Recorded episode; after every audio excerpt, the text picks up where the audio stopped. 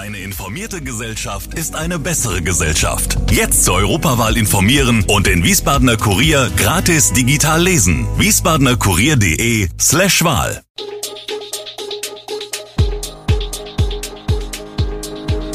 Gude, unser morgendliches News Update. Das Wichtigste aus Wiesbaden für Sie im Überblick. Guten Morgen aus Wiesbaden an diesem 9. Januar. Wieder mehr Lärmbeschwerden aus der Wiesbadener Innenstadt. Höhere Eintrittspreise im Geisenheimer Rheingaubad. Das und mehr hören Sie heute im Podcast. Lärmbeschwerden aus der Wiesbadener Innenstadt sind spätestens seit der Corona-Pandemie ein echter Dauerbrenner in der öffentlichen Diskussion. Vergangenes Jahr gab es eine Vielzahl von Beschwerden aus der Wagemannstraße, der Häfnergasse und dem Mauritiusplatz. Grund dafür waren oft die ansässigen Gaststätten oder Gastronomiebetriebe und die dort feiernden Menschenmengen. Besonders nachdem die Corona-Auflagen gekippt wurden, trieb und treibt es die Menschen wieder nach draußen und in die Gastronomiebetriebe. Das macht sich zwar zum einen in den Umsätzen, zum anderen aber auch teilweise an der Lautstärke in den Läden bemerkbar. Insgesamt 697 Ruhestörungen wurden der Wiesbadener Stadtpolizei 2022 gemeldet, die auf Gaststätten zurückzuführen sind. Ein sogar höherer Wert als noch im Jahr 2019, als es 684 waren.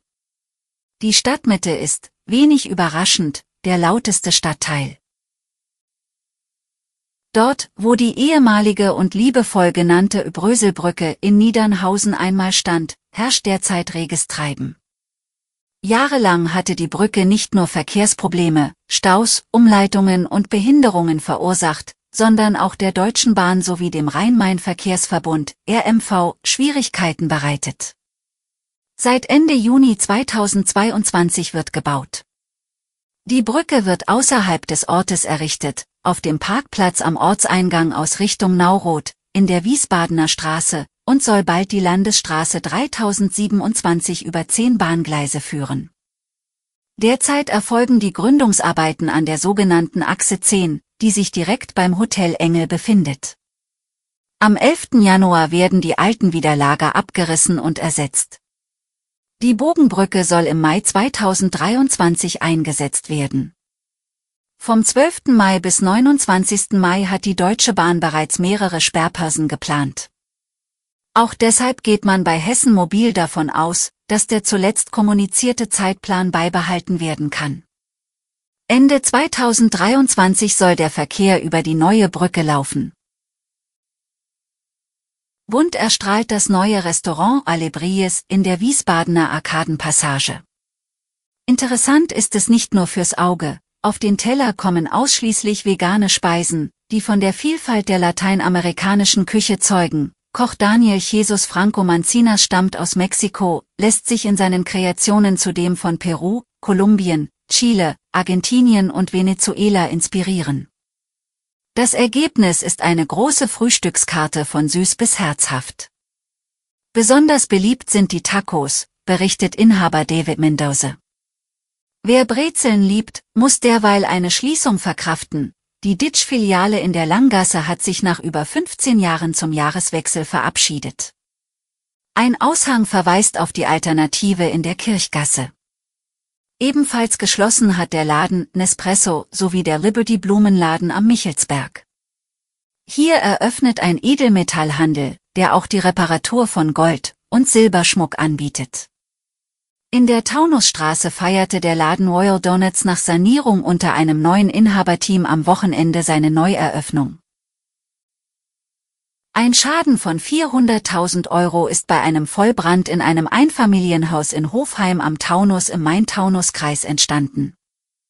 Die Feuerwehr rettete zwei Katzen und einen Hund aus dem brennenden Haus, wie die Polizei am Sonntagmorgen mitteilte. Zwei Menschen konnten das Haus rechtzeitig verlassen. Der Brand war am Samstagnachmittag vermutlich im Bereich der Küche ausgebrochen. Bei Eintreffen der Einsatzkräfte hatte sich das Feuer bereits bis in den Dachstuhl ausgebreitet. Das Haus ist momentan unbewohnbar.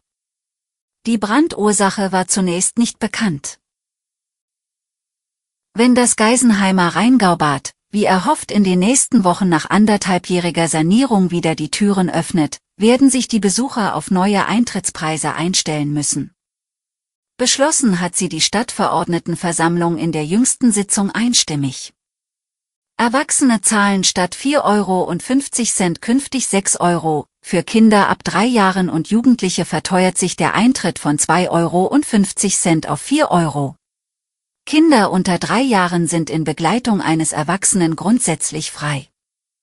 Der Abendtarif, der jeweils ab zwei Stunden vor der Schließung gilt, schlägt nun für Erwachsene mit 4 Euro statt bislang 3 Euro und für die jungen Besucher mit 2 Euro statt bisher einem Euro zu Buche.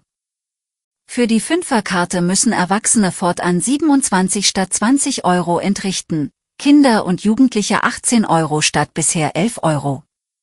Der Preis der Zehnerkarte steigt für Erwachsene von 40 auf 54 Euro, für junge Besucher von 22 auf 36 Euro. Neu ist eine 50R, Karte für 250 Euro für Erwachsene bzw. 170 Euro für Kinder und Jugendliche. Die Kostheimer Bäckerei Schmidt in der Siedlung hat den Betrieb eingestellt. Einmal noch will Seniorchefin Sieglinde Schmidt das Schaufenster neu dekorieren für Fastnacht, wenn der Umzug am Haus vorbeiläuft. Das wäre ein letzter Liebesdienst für den Ort, nach über 60 Jahren in der Innsbrucker Straße. Es ist ein Abgang mit Ansage. Schon an Silvester 2021 kündigten sie den Rückzug an. Als die Zeit abgelaufen war und der Backofen ein letztes Mal angeheizt wurde, kam Emotion ins Spiel. Sieglinde Schmidt sagt, es war traurig für uns und ein Schock für die Kunden. Die Konditorei hatte dem Stammhaus in Kostheim zeitweise drei Filialen, eine in Kastell, zwei in Gustavsburg. Die Kundschaft wurde am Schluss weniger. Es sprach für die Bäckerei, dass sie trotz großer Konkurrenz so lange durchhielt. Zwei Was soll ich da noch einen Umweg zum Schmidt machen? Habe sich manch einer gedacht. Die Perspektiven für den Betrieb wurden auch in anderer Hinsicht eng.